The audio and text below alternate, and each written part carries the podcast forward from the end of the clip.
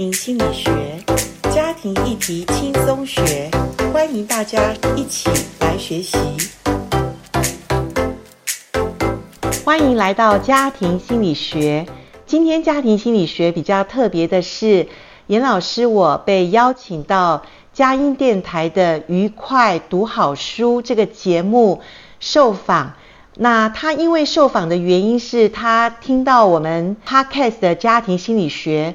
我们有一系列的在读一本好书，有关于母亲的书，所以这个主持人呢，其实他深感这本书的深度，或者说这本书值得我们来读，所以他邀请我一起的来访谈，从这本书来认识我们怎么从母亲的这个角色里面受的影响。那以下的时间呢，就是请各位来听一下我受访。在这本书的阅读里面，我跟主持人的访谈，当然这一集我们主要谈的是两种型的母亲，第一种叫做疏离型的母亲，第二种叫做易碎型的母亲。那从这两种失功能的母亲的角色里面，我们也会学到一些所谓自我成长，或者我们自己是一个母亲的角色，我们也要小心留意。我们可能对孩子的影响哦，欢迎继续听下去。欢迎大家来到愉快读好书的节目，我是于国定。今天是礼拜一的上午，我们要跟大家来选读一本精彩的书。这个礼拜呢，我选读的这本书呢，是我在一个偶然的机会我看到，呃，这本书它的中文名字叫做《母亲情结》。那因为我们每个人都有母亲嘛，天下只有母亲好。所以那个我们总是呃对母亲是生我育我养我的重要的这个一个角色。那我看了这本书以后呢，呃，我觉得啊，我才重新的知道我们跟母亲的连结比我想象的要深邃很多，而且复杂很多。它的影响，它不但影响我，还影响到我的下一代。那影响到我的生活，影响到工作，到我的待人接物，每一件事情都有母亲的阴影。所以呢，我们在母亲的影子里面呢，这个母亲情节这件事情是一个重要的事情。那这本书我看了以后呢，我呃，其实我看的过程中是非常辛苦的，因为我看不太下去，因为很难看完，因为它其实讲到的东西全部是心中的事情，心中最深邃的事情啊、呃。所以呃，我觉得这本书，我觉得我要跟大家分享，是因为我觉得太重要。啊、呃，我深有所获，所以我今天特别请到了我们台湾家庭婚姻教育辅导的专家严玲珍老师，严玲珍博士啊，他也是我们现在台湾真爱家庭协会的执行长。早安，严老师。早安，主持人、听众朋友，大家好。啊，对，严老师啊、呃，他长期的就在家庭婚姻教育这个领域里面呢。辅导过非常非常多的人，他也甚至开了一门课，专门来讲母亲情节。那所以今天要来跟老师来聊一聊，第一个事情就是，老师啊，什么是母亲情节啊？我们怎么跟母亲还会有结呢？看起来好像怪怪的。哦、是是，这个结哈，其实他用情节这个两个字，其实就是心理学的一种术语哈。我先解释一下情节的这个。呃，他原来的意思，在心理动力学，荣格呢，他们用“情节”这个字，说明了就是在我们人的无意识的状态里面所形成的一个结。那这个无意识的结，包括了我们的情感部分跟我们的信念所形成一种好像。呃，打不开，但是它纠结在一起的那种结，你看他形容的多好，就像主持人刚刚讲这个这本书其实是很深的，而且其实。自己读起来有时候真的读不下去，因为有时候似曾相识，有时候也是心中的痛哈。因为母亲对我们来讲是这么的重要，可是我自己也身为三个孩子的母亲，对，而且我做母亲的角色已经三十多年了哈。对，意思就是我的孩子都长大。对，那在回顾这本书的时候，我自己从母亲的角度啊、呃，我发现我对我的孩子影响，如果我早一点。读也不一定我会改变啦，因为年轻的时候能力也不够。可是现在我从我自己学家庭婚姻的角度来看，这本书真的很棒，因为这本书帮助我们可以了解我们自己的童年，了解今天的我受了什么的影响。那今天的我其实包括了什么？包括了自我的形象，包括了我成长过程中，以至于现在我们如果是成年人，我们可能有我们的恋爱、婚姻的关系，是都受了母亲的影响哦。甚至我们的人际关系、我们的职业，所以你看一个母亲对一个人的影响何等的大。对，我跟你讲，刚刚讲的事情啊，就是呃，有的时候我们从我们的亲友身上啊，我不敢讲我自己哈，免得大家这个惊吓太过。说亲友上，譬如说我有看到有些亲友，就是说他跟他妈妈有一些过节，有一些情绪上的过节，有一些事情过节，有一些个性上的一些呃不圆满。呃，可是那些事情啊，看起来他是会重复出现在自己身上的，而且进而呢，他很讨厌这些，甚至说讨厌这样子的情绪，讨厌这样子的性格。他不但自己继承了，而且他还影响到下一代，也会重演这个戏。没错。这就是情节，对不对？对，这就是我们影响到我们这个人，我们被带到婚姻里面。嗯，那婚姻里面是最近距离的接触跟亲密的关系，然后我们就会复制我们下一代的原生家庭。这就是一个母亲的重要性。就是，所以那个是，如果是好事，当然是很好；如果不好的话，有些灾难就继续顺着这个。基因还是什么原因，一路就传下去了。当然，我们说到底是先天影响、后天影响，这个是科学家一直在研究的过程。可是，我觉得学习对我们是有帮助的。嗯、刚刚我们用荣格的这种情节的理论来说，学习就是我们从潜意识、无意识到我们的意识。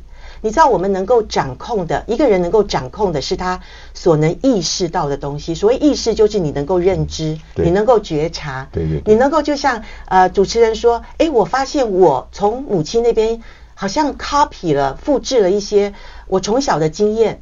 我不想像他，怎么偏偏又像他呢？对、啊。然后我们就会把这个呃无意识当中我们没有学习的东西，我们就会很直接的传递到我们自己现在所建造的家庭跟我们的下一代。对。所以学习何等的重要，学习就是从无意识到我们的意识的状态里面。那在这本书里面啊、哦，他有讲说母亲其实有一些典型，还有六个典型，对不对？是是是。什么呃疏离型的母亲？对。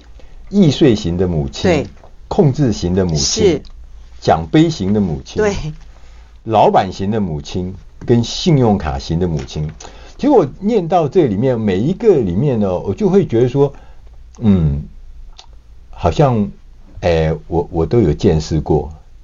那甚至我说这些特性好像在我身上也都重复的，好像都是综合型的，是不是？哦、都多少都有。老师，你要来跟我们解释一下这六个类型啊？的特征好不好？这六个类型的特征，嗯，我想我们在读这本书的时候，当然我觉得我们每次学习哈，刚开始我们很容易想要找出到底我受了什么影响。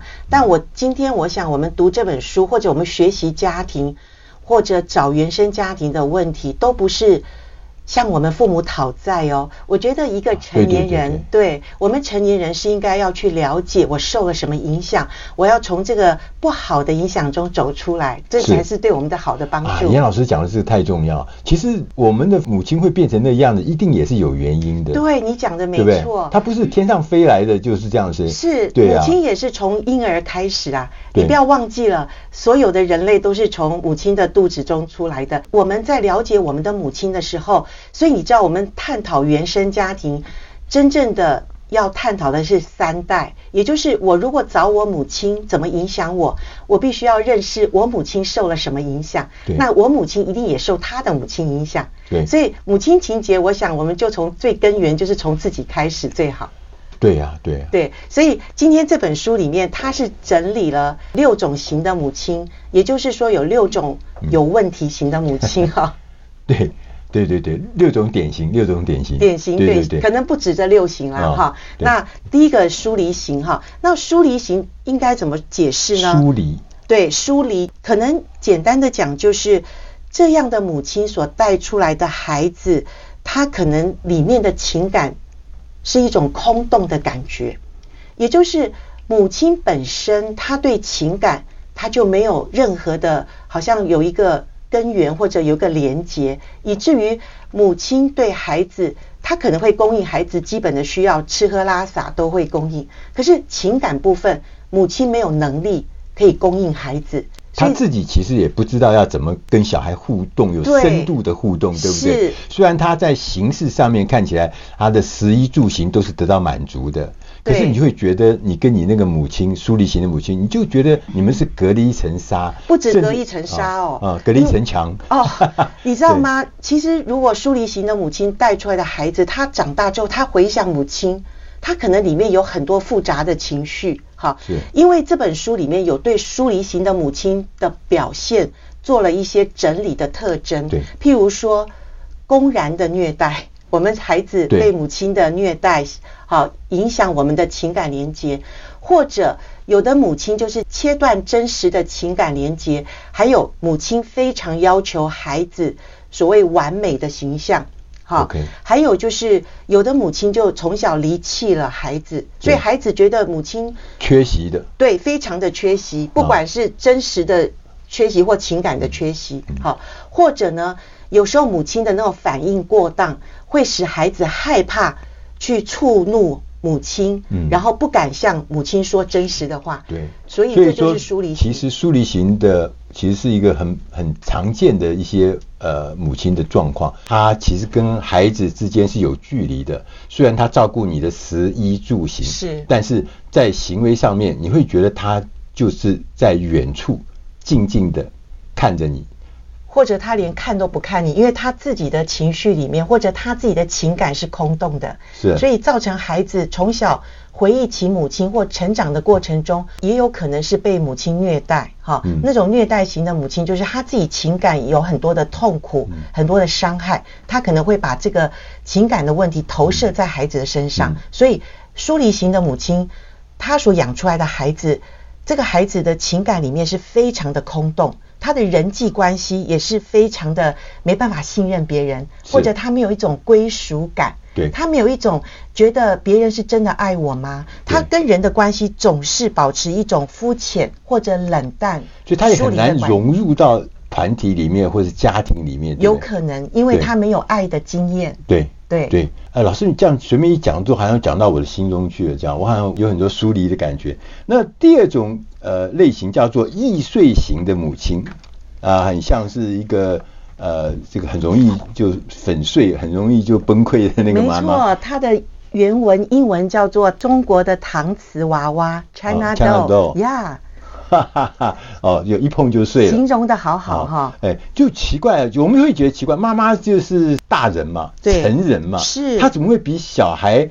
啊，或者会比周遭任何事情看起来就像一个呃中国的瓷器娃娃一样，一碰就碎呢？那可能妈妈从小她的妈妈对她也可能是一种易碎型或者疏离型的妈妈，造成她也不知道怎么做一个好的情绪表达，对孩子的情绪，他更是非常的呃过度的放大，或者它会造成孩子恐惧，造成孩子觉得情绪是一个问题，所以这样长大的孩子。对于所谓我们说 EQ 嘛，他的 EQ 非常的低，因为他不知道情绪是什么。因为易碎型的母亲本身对自己的情绪就非常不知道，呃，怎么去拿捏，怎么去适当的去表达，所以他对孩子的情绪，你看孩子从小。他就想要哭来表达他的需求，孩子的需求他不讲不清楚的时候，他用一种焦虑、用一种恐慌对妈妈表达。可是妈妈自己的情绪不能收得好，妈妈不能够包容孩子的情绪的时候，你觉得孩子会怎么办？孩子要不然就是收藏起自己的情绪，因为他知道妈妈不能够碰情绪这件事情，或者呢，他放大情绪，因为妈妈这么。这么夸大情绪，他也比妈妈更夸大，好让妈妈受不了，然后妈妈自己自动的说：“好了好了，就随便你啦。”所以也可能变成一种纵容型的孩子。对，所以我曾经见过，就是呃，有些人呢、啊，有些妈妈就是她，譬如说她碰到去参加那个呃丧事，亲友的丧事，是，她会哭到闹到比那个。那个未亡人还要更哭，人家以为他是未亡人哦，oh. 就是他他就整个人崩溃。我们我们心想在旁边看，你又不是他的未亡人，你又不是他的配偶，你怎么会哭成这个样子？然后然后偶尔还就觉得还好，就是每一场他都要哭成这样。那事实上他让人家觉得，呃，也真的无所适从，不知道该怎么弄。这算是易碎型吗？呃，当然有很多可能他的人格方面，因为。呃，其实一个人没那么简单。虽然我们今天用母亲情节来谈人的影响，其实人非常的复杂。他从小被带大的过程中，哈，如果你的情绪没有办法得到一个好的一种安抚，或者有人可以收纳好你的情绪，帮助你安抚你的情绪的时候，你知道孩子长大过程中，有的孩子就可能人格就变成。另外一种异常叫做自恋型人格，对，有可能就是我们从小母亲不知道怎么帮助我们的情绪的收纳，所以你刚刚讲那个那个例子，就是他的情绪过度放大，放大到人家都不知道他。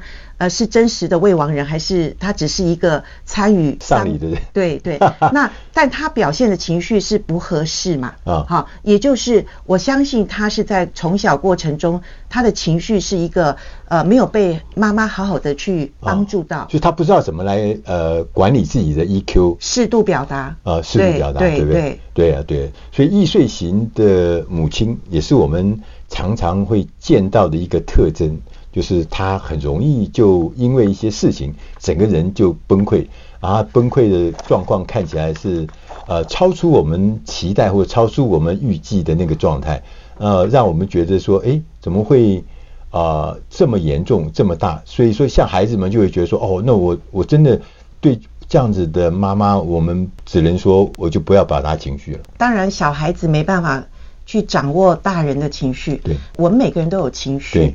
孩子的需求得不到正常的反应，父母的这种给他一个好的引导，那他就要不然就是阻塞，就是我就给他藏起来，对，对，对，要不然我就是无限的放大，对对对，所以这个很多成年人我们看得出来说，哎，他的情绪为什么这么一点小事就爆发那么大的一个冲突，或者这么大的一个好像。灾难式的一种反应哈，对啊。那有时候有可能我们不知道怎么控制、掌握我们的情绪，那有可能是我们从小没有机会学习，因为母亲没办法给我们这个，所以可能就会暴怒啦，要不然就是把自己就锁起来，什么事情都不跟你讲，是对不对？是，所以这就是易碎型的母亲可能对我们的影响，我们必须要小心。对，所以我们如果是一个自己情绪忽高忽低不能控制。或者我们是一个不能够去给孩子一个好的情绪管理的母亲，我们自己要注意，在孩子的一些呃人际关系或者他的未来的情绪上、行为上都会造成严重的影响。所以各位，可能我们的母亲没有给我们一个好的引导，或者一个好的身教。我们从小到大，我们就是觉得自己的情绪没办法管控的时候，或者我们真的是觉得我们跟人际关系有一种呃不是冲突就是疏离的关系，我们不知道为什么常常就会跟人家起冲突。我在想，可能在我们的情绪上受了很深的影响。所以好不好？我们借由自我成长，或者察觉自己的情绪的问题，我们借由各样好的管道来学习，来认识自己过去是不是跟母亲的关系非常的疏离，或者我的母亲就没有办法用情感式的连结来对待孩子，以至于在我们成长过程中，我们已经成长了，但是我们觉得。我们的情绪，我们跟人相连的关系是有一些问题的，好不好？我们开始自我觉察，来认识自己，来学习如何长大成熟。今天我们的 Podcast 先到这边告一个段落，祝福各位能够有一个健康平安的一个人生，拜拜。